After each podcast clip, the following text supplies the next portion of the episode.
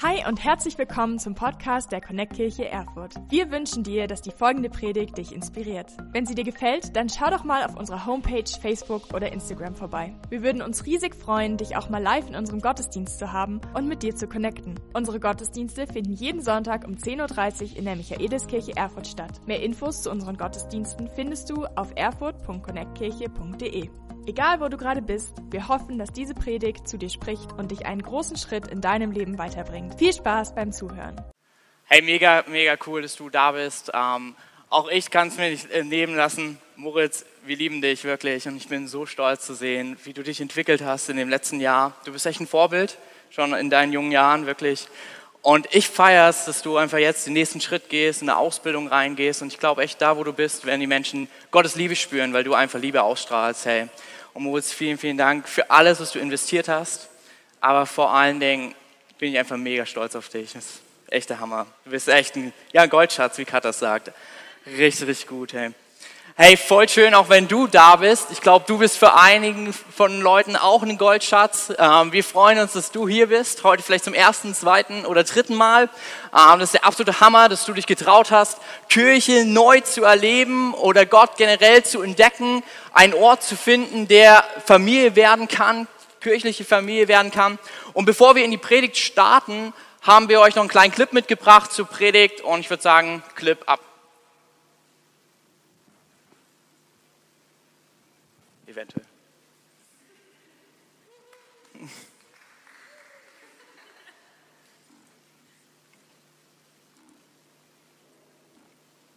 Okay, dann gibt es keinen Clip. Ähm, so ist es manchmal im Leben, man bekommt nicht das, was man will. Nicht was. Ähm, da würde ich sagen, starten wir einfach die Predigt. Ähm, genau, die Predigt heute heißt Ein neuer Weg, um anders zu lieben. Und ich weiß nicht, wie es dir ging, vielleicht warst du die letzten Wochen mit in dieser Predigtserie mit dabei. Wir haben zusammen rausgefunden, ähm, wer Jesus ist und vor allen Dingen, wer er ist als unser Rabbi. Das klingt ein bisschen krass, so für unseren heutigen westlichen Kontext, aber damals war es so, dass es Lehrer gab, Rabbis gab, ähm, die Leuten beigebracht haben zu leben. Und es gab drei Aufgaben, die seine Schüler, die Bibel nennt sie Jünger oder heute würde man eher von Nachfolgern sprechen, die sie als Aufgabe bekommen haben. Und das erste war einfach bei Jesus zu sein oder bei dem Rabbi zu sein. Das zweite war ihm ähnlicher werden. Also damals war das ganz praktisch. Die haben einfach dasselbe angezogen, was der Rabbi auch angezogen hat. Die waren die ganze Zeit nah an ihm. Die haben versucht, so zu laufen, so zu leben, wie er gelebt hat. Und schlussendlich, am Ende, haben sie getan, was der Rabbi tut.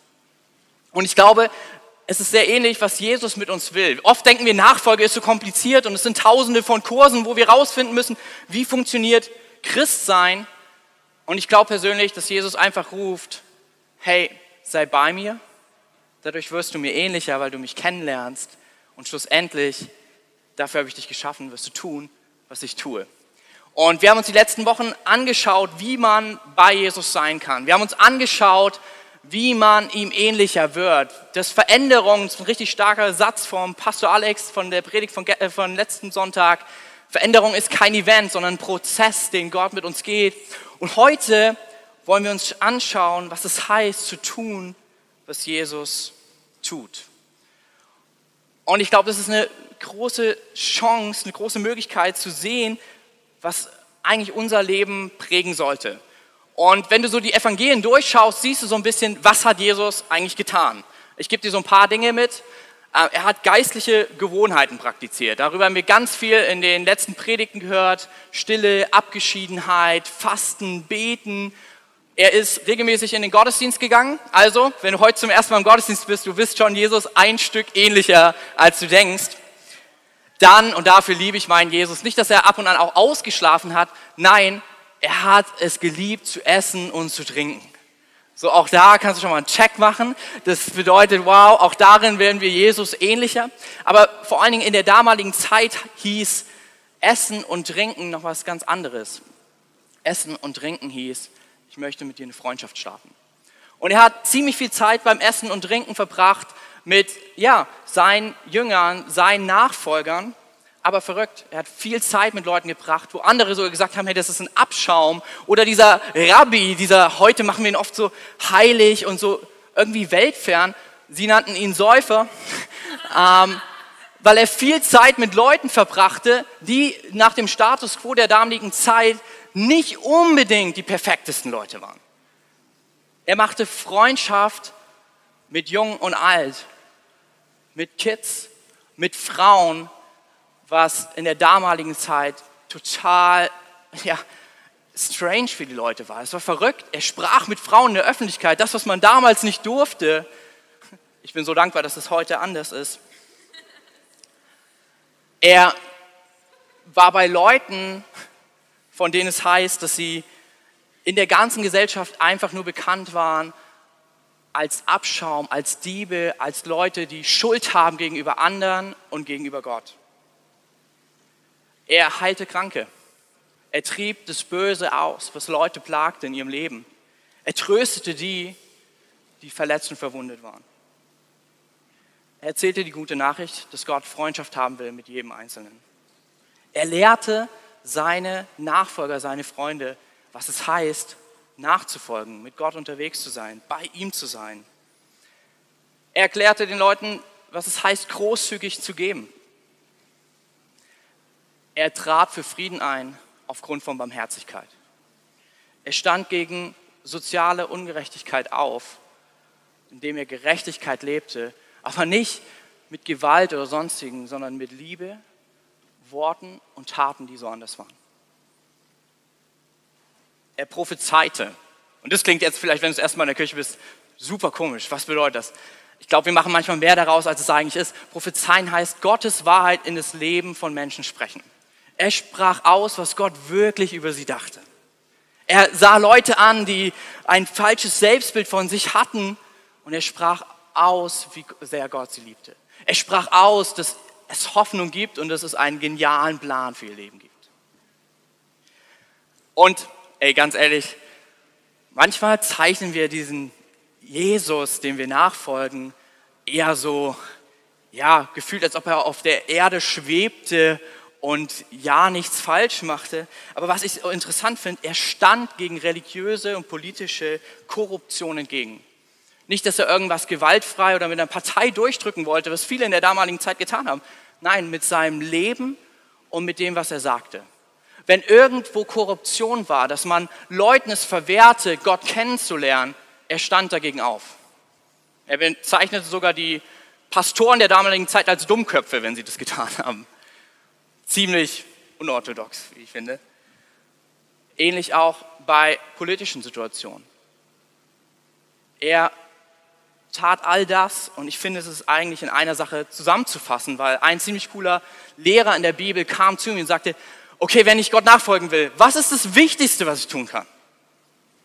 Und er sagte zu ihm, was steht in der Bibel? Und er sagt, liebe Gott von ganzem Herzen und ja, deinen Nächsten wie dich selbst. Okay. Und ich glaube, ähnlich ist es das, was Jesus tat. Er liebte Gott mit ganzem Herzen und seinen Nächsten wie sich selbst. All diese Akte, die wir gerade gehört haben, das sind Zeichen von Liebe. Und ich finde es so spannend. Ich glaube, wenn wir tun wollen, was Jesus tut, dann heißt es zu lieben. Und das klingt so schön und so einfach, dass jeder Ja dazu sagen kann, aber manchmal so unpraktisch, dass wir gar nicht wissen, was heißt es zu lieben. Und vor allen Dingen, wie. Und ich möchte euch mit reinnehmen in ein Setting, wo wir das ganz neu entdecken dürfen. Ähm, das ist das letzte oder erste Abendmahl, findest du auch hier im Altar bei uns am untersten Bereich. Mal wieder, Jesus tut es wieder. Er ist ein Wiederholungstäter. Er isst und trinkt mit seinen Freunden. Und sie sitzen zusammen. Du findest es im letzten Evangelium, im Johannes-Evangelium, im zweiten Teil der Bibel, von Kapitel 13 bis 17. Und was tut er beim Essen und Trinken? Er lehrt und er spricht mit seinen Freunden. Und das ist das Interessante. Das ist was oft das, was wir jetzt gerade haben, nicht geben kann. Deswegen haben wir auch diese Connect-Gruppen, von denen meine Frau geredet hat, Kirche im Kleinen unter der Woche. Veränderung passiert oft eher in Kreisen, wo wir uns entgegensitzen und auch Fragen stellen können, miteinander unterwegs sind und weniger in Reihen. In Reihen passiert mehr, dass wir merken, es bricht etwas in uns auf, Gott stößt etwas in uns an. Aber ich liebe unsere Connect-Gruppen, die Kirche unter der Woche, weil in den Kreisen passiert dann die Veränderung. Und ähnlich war es bei Jesus und seinen Freunden. Sie saßen zusammen im Kreis und aßen und tranken. Und er hatte ihnen vieles noch zu sagen, weil was sie vielleicht oft nicht begriffen, es war das letzte Abendmahl, das letzte gemeinsame Essen, was sie mit Jesus feiern sollten. Und er redet währenddessen die ganze Zeit von dem Weg und dass er weggehen wird und dass sie ja den Weg kennen. Und dann haut er noch was anderes raus. In Johannes 13, 34 bis 35 sagt er folgendes. So gebe ich euch nun ein neues Gebot. Liebt einander, so wie ich euch geliebt habe. Sollt auch ihr einander lieben. Eure Liebe zueinander wird allen zeigen, dass ihr meine Nachfolger seid. Liebt einander. Ich gebe euch ein neues Gebot. Und ich lese das so und ich denke, das ist das, was all das zusammenfasst, was Jesus tut. Wir sollen einander lieben.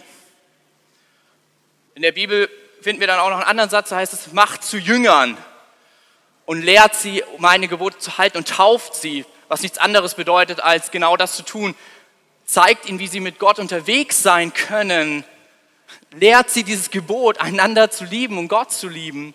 Und die Taufe ist das Bekenntnis, dass sie mit mir unterwegs sind.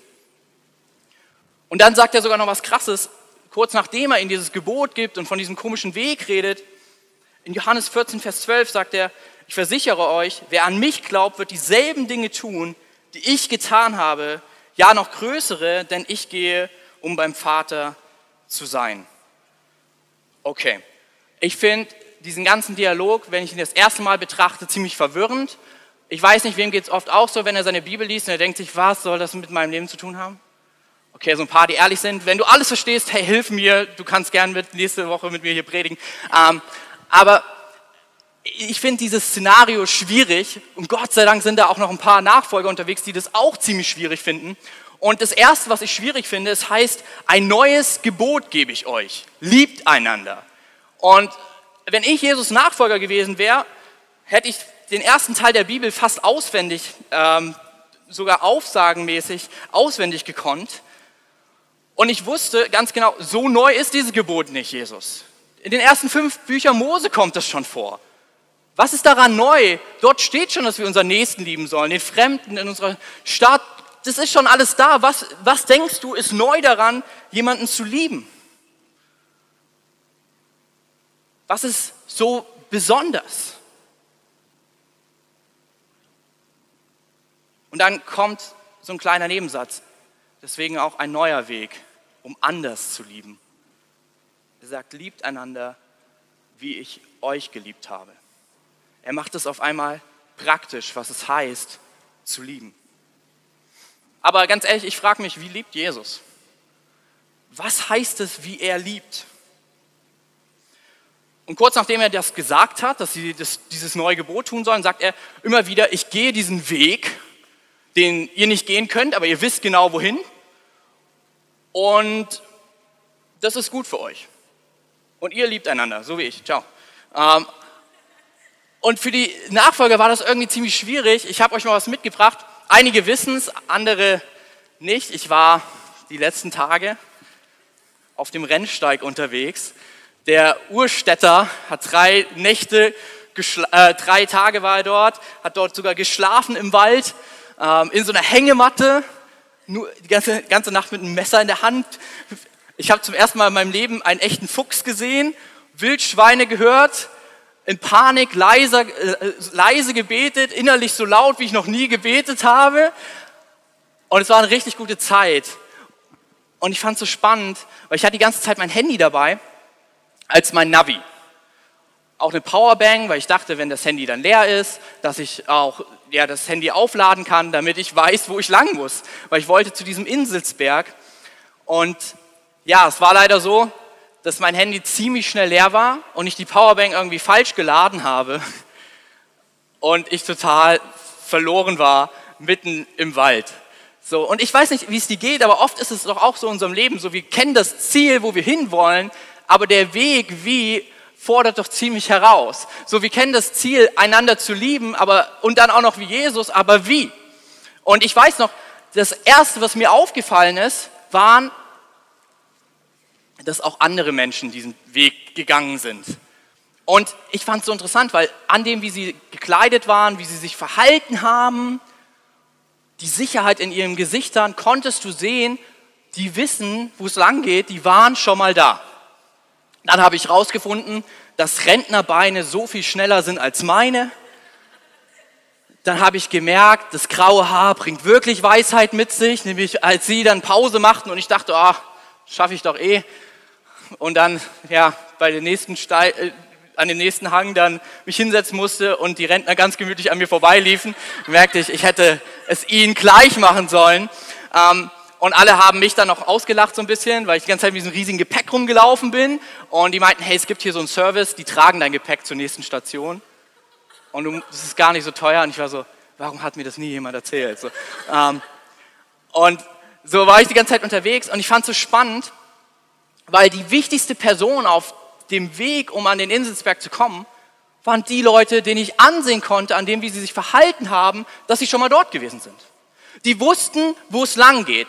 Alles an ihnen zählte mir diese Sache. Sie wussten, wie der Inselsberg aussieht. Und dann, klar, bei anderen hast du es dann anders gemerkt. Ich habe ein gutes ähm, Paar aus Ostberlin getroffen, da habe ich schon am Akzent gehört, die kommen nicht von hier so. Aber dann gab es auch so richtige Urthüringer, da wusstest du schon, als sie das Rennsteiglied anfing, das ist nicht das erste Mal, dass sie heute hier sind. Hey. Sie wussten wie. Ich glaube, dass in diesem Text Jesus uns ganz neu zeigen will, wie wir lieben können. Weil er uns einen neuen Weg zeigen möchte, wie er uns liebt. Warum? Ich möchte mit euch den Text lesen, ein bisschen länger. Johannes Kapitel 14, 1 bis 14. Wenn du eine Bibel dabei hast, mega gut. Wenn du zu Hause bist und eine Bibel dabei hast, ist auch nicht verkehrt, sie aufzuschlagen. Aber ich kann dir nur eine Sache empfehlen. Es lohnt sich, nächsten Sonntag vor Ort wieder mit dabei zu sein. Es tut so gut, diese ganzen gut aussehenden Gesichter live zu sehen und zu spüren. Wir feiern Gottesdienst gemeinsam. Wenn du keine Bibel dabei hast, habe ich hier eine auch noch mitgebracht. Johannes 14, ab dem Vers 1 bis Vers 14. Habt keine Angst. Ihr vertraut auf Gott, nun vertraut auch auf mich. Es gibt viele Wohnungen im Haus meines Vaters und ich gehe voraus, um euch einen Platz vorzubereiten. Wenn es nicht so wäre, hätte ich es euch dann so gesagt. Wenn dann alles bereitet ist, werde ich kommen und euch holen, damit ihr immer bei mir seid, dort wo ich bin. Ihr wisst ja, wo ich hingehe und wie ihr dort hinkommen könnt. Nein, Herr, das wissen wir nicht, sagte Thomas. Wir haben keine Ahnung, wo du hingehst, wie können wir da den Weg kennen? Jesus sagte zu ihm, ich bin der Weg, die Wahrheit und das Leben. Niemand kommt zum Vater außer durch mich. Wenn ihr erkannt habt, wer ich bin, dann habt ihr auch erkannt, wer mein Vater ist. Doch nun, von nun an kennt ihr ihn und habt ihn gesehen. Philippus sagte, Herr, zeig uns den Vater, dann sind wir zufrieden. Jesus erwiderte, Philippus, weißt du denn nach all der Zeit nicht, die ich bei euch war, immer noch nicht, wer ich bin? Wer mich gesehen hat, hat den Vater gesehen. Warum verlangst du noch, ihn zu sehen? Glaubst du nicht, dass ich im Vater bin und der Vater in mir ist? Die Worte, die ich euch sage, stammen ja nicht von mir, sondern der Vater, der in mir lebt, wirkt durch mich. Glaubt doch, dass ich im Vater bin und der Vater in mir ist. Oder glaubt wenigstens aufgrund dessen, was ich getan habe. Ich versichere euch, wer an mich glaubt, wird dieselben Dinge tun, die ich getan habe, ja noch größere, denn ich gehe, um beim Vater zu sein. Ihr dürft in meinem Namen um alles bitten und ich werde eure Bitten erfüllen, weil durch den Sohn der Vater verherrlicht werdet. Bittet um was ihr wollt in meinem Namen und ich werde es tun. Okay, langer Text und wie ich finde, ein bisschen verwirrend. Und Gott sei Dank passiert Veränderung in Kreisen und die Jünger stellen die Fragen, die ich ähm, auch gefragt hätte.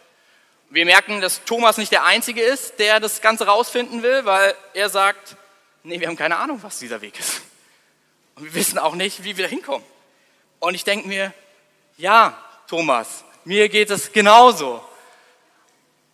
ich glaube persönlich, dass es dabei nicht unbedingt um einen Weg per se geht, sondern eher darum geht, mit wem wir den Weg gehen. Und ich glaube, dass Jesus ihnen was ganz Neues zeigen möchte. Und ich glaube, dass Thomas der Typ ist, so wie ich auch, der es ganz genau wissen möchte. Und deswegen nochmal nachfragt, weil etwas in seinem Herzen klingelt, aber er denkt, ey, das kann es nicht wirklich sein. Ich weiß nicht, ob du das kennst. In der Schule war es so, da gab es den magischen Zettel. Wahrscheinlich ist das heute über WhatsApp, aber zu meiner Zeit war das so, wenn du ein Mädchen richtig gut fandest, so in der sechsten, siebten, achten Klasse, dann hast du den magischen Zettel geschrieben. Auf dem Zettel stand dein Name, der Name von der Person, eine einfache Frage. Und ich glaube, so ähnlich ist das, was Jesus uns durch diesen Text sagen will. Willst du mit mir gehen? Dann gab es drei Antworten, ja, nein und vielleicht, weil vielleicht könnte doch ja heißen. Ich glaube, für die Freunde von Jesus in der damaligen Zeit war das, was Jesus sagt, so ein bisschen dasselbe. Willst du, wollt ihr mit mir gehen? Warum? Ich nehme dich kurz mit rein. Für alle, die Geschichte nicht so mögen, du musst es dir mit, mit dabei sein. Also voll den Fokus drauf, weil es wird sich später lohnen. Selbst wenn du sagst, boah, Geschichte ist nicht mein Ding, wir brauchen dich jetzt hier drin. Also komm mit kurz mit rein, okay? Ich erzähle euch kurz was in dieser Kultur. Und das ist, was Thomas in diesem Moment hört. Das ist, was die Jungs in dem Moment hören. Folgendes. Sie sind in diesem letzten Mal. Und Jesus tut was, was für die Freunde von ihm ziemlich bekannt war. Er erzählt all das, er erzählt auch, dass er sterben muss, dass er wohin geht, dass er wiederkommt und sie dorthin holt. Und dann gibt er einen Kelch. Er gibt erst Brot und sagt, das ist der Preis, dieser, das ist mein Leib, das symbolisiert mein Leib, mitten in dieser Story da. Und er wird gegeben für euch.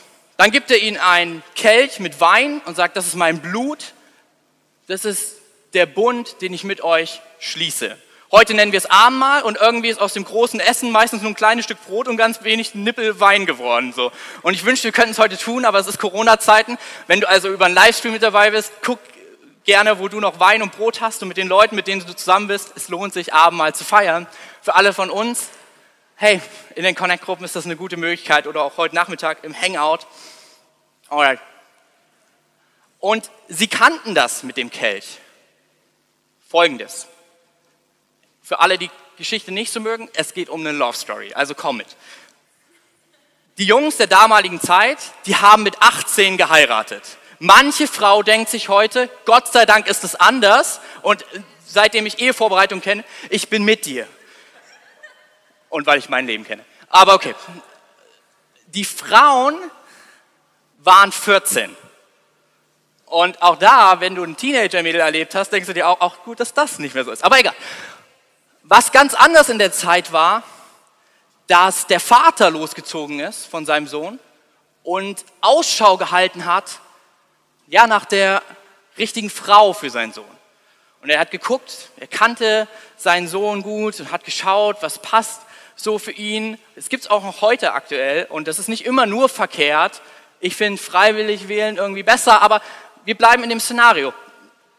Und dann, wenn er die gefunden hat, die für seinen Sohn passt, dann hat er einen Tag arrangiert, wo sie den Vater von der Braut treffen und dort wurde der Brautpreis verhandelt, was gegeben wird für dieses Mädchen. Und das war nicht, weil sie irgendwie materielles Stück war oder sonstiges, sondern im Gegenteil. Das waren zwei große Familien und sie war viel wert und dass sie geht, dieser Schaden, dieser Verlust musste ersetzt werden, weil sie hätte Kinder reingebracht, Leute, die mitarbeiten. Es gab keine gute Rentenversicherung wie heutzutage, so, also das war auch noch wichtig und sie wird einfach vermisst, weil sie wertvoll ist.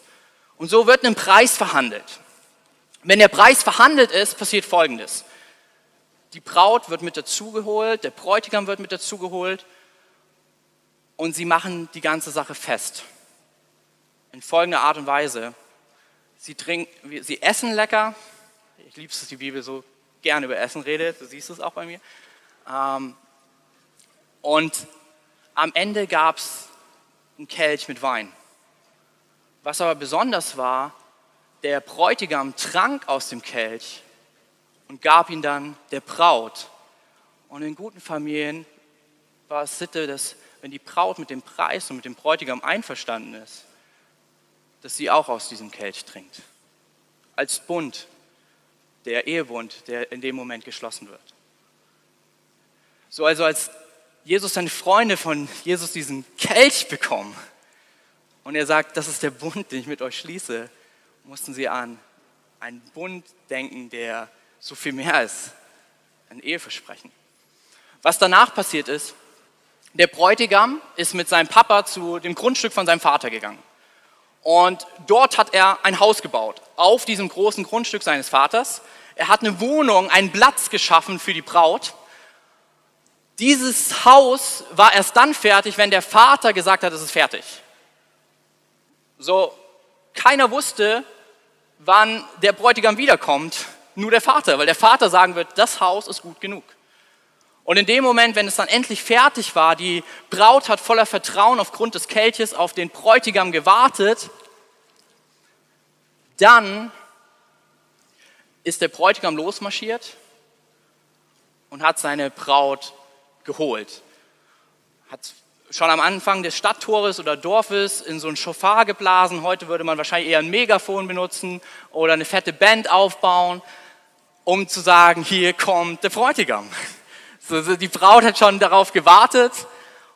Moment, wir hatten in den letzten paar Wochen ein bisschen Hochzeiten, deswegen schwärme ich auch davon. Es ist so schön zu sehen, wenn Leute zusammen kommen und diesen Wunsch schließen. Und dann gab es sieben Tage eine Feier, ein großes Fest, wo Hochzeit gefeiert wurde. Also wenn du denkst, bis drei Uhr, vier Uhr nachts ist lange, die damaligen Leute, sie toppen dich, sie haben einfach sieben Tage durchgefeiert. Und dann nahm der Bräutigam die Braut mit auf das Grundstück seines Vaters. Und es gab nur einen Weg für die Braut, je dieses Grundstück, je zum Vater zu kommen, wenn sie den Bräutigam heiratet. Zurück zu dem Text. Ich glaube, Jesus, und das ist ganz wichtig, ihm geht es nicht unbedingt, dass er sagt, ich bin die Endstation, ich bin das Ziel. Sondern worum es Jesus geht, ist zu sagen, Christsein, Nachfolge, ist eine Reise, ein Wanderweg könnte man auch übersetzen, den ich mit dir gehen will. Nicht ein Weg, um Gott zu finden, sondern ein Weg, den wir mit Gott gehen. Und für alle, die gesagt haben, es war trotzdem Geschichte und ich bin nicht mitgekommen, alles gut. Folgendes. Das Abendmahl ist dieses Symbol, wo Jesus seinen Freunden sagt, ich schließe einen Bund mit dir, den hier auf der Welt nichts anderes als eine Ehe beschreiben kann, so sehr ist er voll Liebe geprägt. Der Preis bin ich. Ich gebe mein Leben für dich, weil du bist unersetzlich. Ich kaufe dich raus aus der Hand des Todes und ich bringe dich zu meinem Vater, zu Gott. Ich habe alles vorbereitet und ich werde kommen. Das ist, was wir jedes Mal im Abendmahl feiern. Das Vertrauen darauf, Jesus hat den Preis für uns bezahlt, aber auch, er kommt wieder, wir werden beim Vater sein. Und als Jesus das den Jüngern erklärt, sagt er im Endeffekt nichts anderes als, der Weg ist die Freundschaft mit mir. Der Weg ist die Liebesbeziehung mit mir. Niemand, der nicht eine Liebesbeziehung zu mir hat, kann zum Vater kommen. So wie keine Braut auf den, auf das Grundstück des Vaters kommt ohne den Bräutigam, so ist es für dich schwierig, ähm, einfach dorthin zu kommen ohne eine lebendige Beziehung. Und ich glaube, es ist so oft und so wichtig für jeden Einzelnen von uns, ob du schon ewig in die Kirche gehst oder heute zum ersten Mal da bist. Es geht nicht unbedingt darum, dass du das Richtige glaubst, sondern dass du mit dem, an den du glaubst, eine Beziehung lebst. Hey, es ist so spannend, weil es ist das, was sich Gott die ganze Zeit in der Bibel gewünscht hat. Wir sehen dass Jesus diesen Weg mit uns gehen möchte. Und der Weg heißt, ein Bund schließen mit uns. Und es ist verrückt, wenn du an den ersten Teil der Bibel springst, siehst du genau das. Und Gott wanderte oder wandelte, das Wort ist für uns in der heutigen Zeit so schwierig zu greifen. Gott wanderte durch den Garten Eden, weil er mit Adam gehen wollte. Und es das heißt von Henoch, und Henoch ging den Weg mit Gott. Und irgendwann hat er viele Kinder und war bei Gott. Auch ein gutes Leben. Essen, Kinder kriegen, bei Gott sein. Aber okay. Dann sehen wir dasselbe bei Abraham. Er sagt, ich lade dich ein, geh mit mir den Weg des Glaubens. Wir sehen es bei Mose, dass Gott sagt, ich möchte mit euch unterwegs sein, tagsüber in der Wolkensäule, nachts in der Feuersäule. Wir sehen es bei David, dass er sagt, hey, mitten in, in diesem verheißenen Land, was ich euch gegeben habe, baut mir einen Tempel, weil ich will bei euch sein, ich will bei euch wohnen.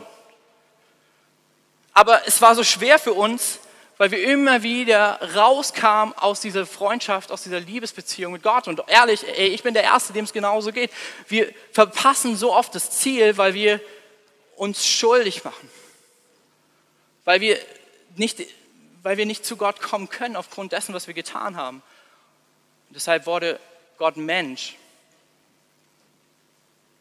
Lebt das Leben, was du und ich nicht leben können. Und am Ende gibt er sein Leben hin, um dich frei zu kaufen aus der Vaterschaft des Todes, um hineinzukommen in die Vaterschaft Gottes. Diese Freundschaft mit Gott.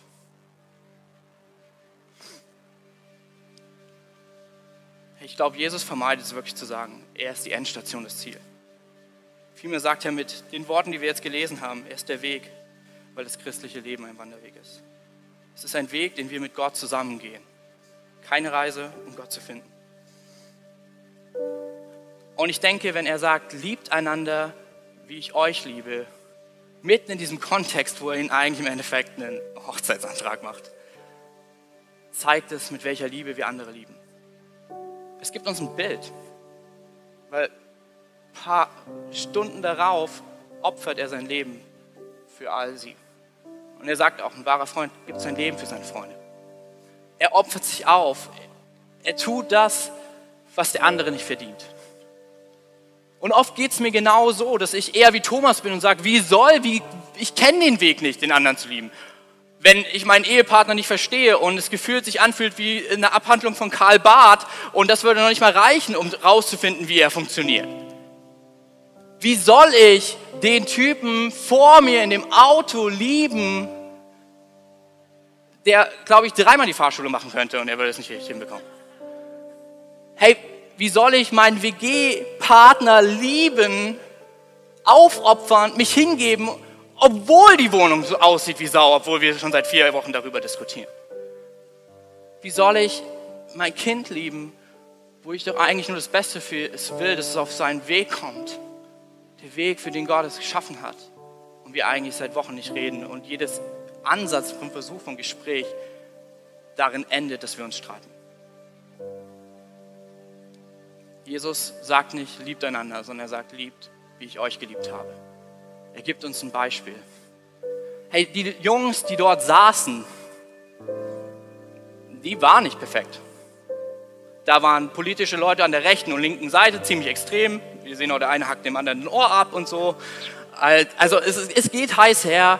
Wir, wir sehen den, der alles nur, wenn es ganz genau steht, ähm, es unterschreiben würde, den Thomas. Wir sehen Matthäus den Zöllner, der verhasst war im ganzen Volk, weil er mehr Steuern eintrieb von, von seinen eigenen Leuten und es sich in seine eigene Tasche steckte. Wir sehen Hitzköpfe, die Donnersöhne genannt werden und ich glaube nicht, weil sie so einen geduldigen, harmonischen Charakter hatten. Und zu all denen sagt er, ich gebe mein Leben für euch, weil ich dich unendlich liebe. Und es ist diese Liebe, die wir anderen entgegenbringen, weil wir sie selber erfahren und erlebt haben. Es ist die Liebe, die Gott für dich hat. Ich weiß nicht, wie es dir geht, wenn du als Christ unterwegs bist mit Jesus und Leben nicht nur ein Bejahen des Ziels ist, sondern ein Gehen mit Gott, dann kennst du diesen Moment, wo Gott dich gefunden hat und du spürst, was, er hat alles für mich aufgegeben. Wie kann das sein? Ich weiß noch selber für mich, fast jetzt zehn Jahre her, wo dieser Tag kam im Krankenhaus und ich dort lag und nicht mehr laufen konnte. Eher jemand war, der Leute abgezockt hat, der nur auf Erfolg aus war. Und eine Rentnerin kommt rein und schenkt mir eine Bibel. Und in dieser Bibel begegnet dieser liebende Jesus und sagt, ich liebe dich von ganzem Herzen. Da, wo ich mich von allen verlassen gefühlt habe und er gesagt hat, ich bin gestorben, damit ich genau hier in diesem äh, Krankenhaus, genau hier in deinem Zimmer, an deinem Krankenbett sein kann. Setz deine Geschichte ein. Und wenn ich merke, was Jesus tut mit mir, wie er mich liebt, wie er mir meine Schuld vergibt, wird es ein wenig leichter, den im Straßenverkehr zu verzeihen, der scheinbar das nicht so hinbekommt, wie ich es will, weil ich es so oft nicht hinbekommen habe, wie Gott es wollte? Wird es viel leichter, meinen Partner zu lieben, selbst in den Momenten, wo ich ihn nicht verstehe, weil Gott mich kennt und weiß und er mich versteht und ich es trotzdem manchmal total anders tue und er mich dennoch liebt? Es ist diese Liebe, mit der uns Gott liebt dass selbst nur ein Ehebund auf Erden sie irgendwie beschreiben kann. Jesus geht echt aufs Ganze. Er sagt, das ist der krasseste Bund, den wir schließen können. Das und noch viel mehr in aller Ewigkeit. So sehr liebe ich dich und diesen Bund möchte ich mit dir. Ich kann mir ein Leben ohne dich nicht vorstellen. Und ich fand es so spannend. Ich habe gestern einen Artikel gelesen von einem Paar und ich finde, es gibt ein bisschen ansatzweise so ein klein wenig das in unsere heutige Zeit vorzustellen, was das für eine Liebe war. Ich habe den Artikel von Anne-Kathrin und Hans Köpke gelesen. Sie waren ein Liebespaar, wo sie im Osten lebte und er durchs Studium in den Westen kam und die Mauer dazwischen kam und sie sich nicht mehr sehen konnten. Und sie alles getan haben. Sie haben vier Jahre daran gearbeitet, um wieder zusammen zu sein. Sie haben alles gegeben und aneinander festgehalten. Gott überwindete nicht nur eine Mauer, um zu dir kommen, zu, zuzukommen. Gott überwindete es, dass er alles aufgab und auch vom Himmel auf die Erde kam und schlussendlich in den Tod ging. Er überwindete den Tod, damit du bei ihm sein kannst. Äh, sorry, aber das ist Liebe, für die einem fast die Worte fehlen. Und ich glaube, das ist die Liebe, wenn wir sie erlebt haben, die wir gerne spüren dürfen, aber wir sollten sie nicht für uns behalten. Ich glaube, es ist an der Zeit, mit dieser Liebe Menschen zu begegnen.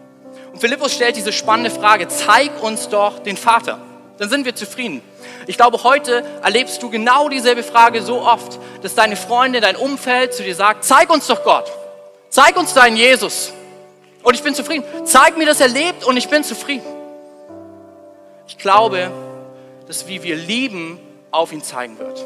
Weil Menschen um uns herum sehen, wie kann er das verzeihen? Wie kann er da Geduld üben? Wie kann er da vergeben? Und die einzige Antwort ist, weil der Gott, mit dem er eine Freundschaft hat, es auch getan hat. Vor ein paar Wochen wurde ein super schönes Kind geboren. Wenn ihr äh, im Livestream mit dabei seid, Martin ist echt ein süßer, hey. Und die Family, die dort war, ähm, hatte Schwierigkeiten so mit dem äh, mit Deutsch, kann sich eher in, Englisch verständigen und wegen Corona war es echt schwer, dass überhaupt jemand mit im Kreissaal ist bei der Geburt. Und das Verrückte war, ein Mädel hier aus der Kirche, eine Frau, eine Hebamme, ist der Mutter nicht von der Seite gewichen. Freiwillig Überstunden gemacht, um einfach da zu sein, um zu helfen, dass dieses Kind ähm, zur Welt kommt, zu übersetzen, da wo Sprache fehlt. Und ich sage euch was, dieser ganze Kreisel hat erlebt, was die Liebe Gottes ist. In dem Moment einfach, wie sie diese Frau und das Kind geliebt hat. Ich denke, wenn du willst, dass wir diese Liebe weiter rausbringen, dann heißt es sich immer wieder neu, in diese Beziehung zu versetzen mit Jesus, wo wir spüren, ich bin so sehr geliebt. Und dann aufgrund dieser Liebe andere die Liebe spüren zu lassen. Es nicht nur für uns zu behalten, sondern darüber hinaus zu gehen. Es ist das, warum Christsein so einfach ist. Ich höre so oft diese Aussagen, ja, aber ich wünsche mir mehr Tiefe sei die Hebamme, die Überstunden macht ähm, und dieses Kind zur Welt bringt, auf Englisch übersetzt. Und ich sag dir, das ist sowas von tief. Liebe deinen Nachbarn, selbst dann, wenn er dich sowas von Fuchsteufelswild macht. Ich sag dir, das ist ziemlich tief. Bekenn deine Fehler, da wo du falsch gehandelt hast. Und bitte um Vergebung. Oh man, eins der tiefsten Sachen, die du tun kannst. Vergib Schuld, wo Leute sich echt an dir schuldig gemacht haben weil Gott dir all deine Schuld erlassen hat. So was von einer tiefe Nachricht. Ich glaube, wenn wir Kirche sind, die von Jesus wirklich geliebt ist, dieses Bild verstehen, dass er eine Freundschaft haben will mit jedem von uns, dass er sogar den Tod auf sich nimmt und alles, was uns trennt, überwindet. Das sind die drei Bilder, die du hier im Altar siehst. Ich glaube, dann kommt Liebe in Erfurt und in dieses Bundesland, wie Erfurt und Thüringen es noch nie gesehen hat. Liebe wird sichtbar durch dein und mein Handeln weil wir vielleicht die gelebte Bibel sind, wo ein, einige Leute in deinem Umfeld klar entschieden haben. Ich habe so ein paar Freunde, die sagen, ich werde niemals die Bibel lesen. Und ich bete, Heiliger Geist, gib mir die Kraft, dass ich die gelebte Bibel bin für sie. Hey, lass uns die Kirche sein, die liebt, wie Jesus, wenn wir uns zurückerinnern, wie Jesus geliebt hat. Und vielleicht bist du heute hier und du bist erstmal in der Kirche. Du bist der absolute Hammer. Und ich darf dir sagen, du bist kein Zufall. Wenn du in den Spiegel schaust, ja, das sieht gut aus, weil Gott dich wunderbar gemacht hat und er dich so sehr liebt. Und ich glaube, er bietet dir heute Morgen die Möglichkeit an, er hält dir den Kelch und sagt, darf ich mit dir eine Liebesfreundschaft schließen, die bis in alle Ewigkeit hält. Ich habe nur Platz vorbereitet, dass du bei Gott sein kannst. Hier und jetzt und darüber hinaus. Ähm, ich würde uns bitten, dass wir einfach alle unsere Augen schließen. Und wenn du heute hier bist und du hast diese Liebesfreundschaft mit Gott noch nicht, dann kannst du einfach gleich deine Hand heben. Ich werde von drei runterzählen, damit ich weiß, mit wem wir gleich zusammen beten dürfen. Drei. Jesus liebt dich. Zwei. Er ist dir heute näher, als du denkst. Eins. Heb doch deine Hand, wenn du diese Freundschaft mit Jesus starten möchtest.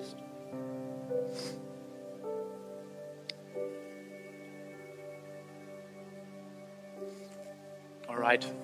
Für den Rest von uns, ihr könnt gerne eure Augen wieder öffnen. Wenn du im Livestream eine Entscheidung getroffen hast, geh einfach auf den Link. Wir wollen uns super gerne mit dir connecten. Das ist die beste Entscheidung, die man treffen kann. Wir wollen dir eine Bibel schenken und dir helfen, diesen Weg, diese Reise mit Jesus zu gehen. Und für den Rest von uns, wir können gerne gemeinsam aufstehen. Die Band wird gleich noch einen Worship-Song singen. Und während des Songs bitte ich dich, ich möchte dich einfach ermutigen, über drei Fragen nachzudenken. Fühle ich mich geliebt von Jesus und fühlt mein Umfeld diese Liebe? Wo kann ich anderen besonders in Liebe begegnen? Liebe ich andere, weil Jesus mich liebt? Lass uns uns die Zeit nehmen, um über diese Fragen zu denken und im Worship einfach Gott eine Antwort geben. Amen. Wenn du mehr über Jesus erfahren willst oder deine Geschichte mit uns teilen möchtest, dann schreib uns gern auf Facebook, Instagram oder eine E-Mail an info at connectkirche.de. Du bist begeistert von der Connect Kirche und möchtest unsere Arbeit unterstützen? Dann findest du auf unserer Homepage weitere Details dazu, wie du dies tun kannst. Falls du nicht aus Erfurt und Umgebung kommst, aber dennoch aktiv verfolgst, was wir als Kirche tun, möchten wir dir zuallererst Danke sagen, dass du auf diese Art Teil von dem bist, was hier in Erfurt geschieht. Gleichzeitig wollen wir aber sicherstellen, dass du vor Ort eine Kirchenfamilie Familie hast. Wir sind der festen Überzeugung, dass es keinen Ersatz dafür gibt, eine Kirche vor Ort zu haben, in der du connected bist und Beziehungen pflegen kannst, die dich im Glauben voranbringen. Falls du keine Kirche vor Ort haben solltest, ermutigen wir dich dazu, dir eine zu suchen. Wenn du dabei Hilfe brauchst, melde dich gern unter info at connectkirche.de. Danke fürs Zuhören und bis bald.